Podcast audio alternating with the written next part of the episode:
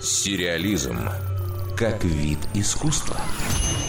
В США стартовал анимационный сериал «Майк Джадж представляет. Байки из гастрольного автобуса».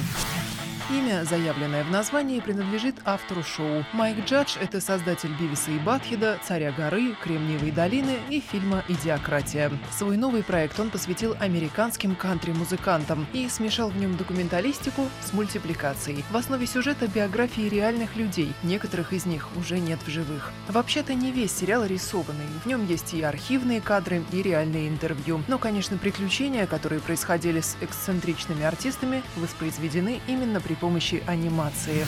В титрах зрителей предупреждают, с момента описываемых событий прошло немало времени, так что стопроцентной достоверности ждать не стоит. А потом начинается рассказ о трендах в музыкальной индустрии, о детстве будущих музыкантов, об их взлетах, падениях, преступлениях, зависимостях и, конечно, творчестве. Вышло занимательно, местами смешно и даже местами трогательно.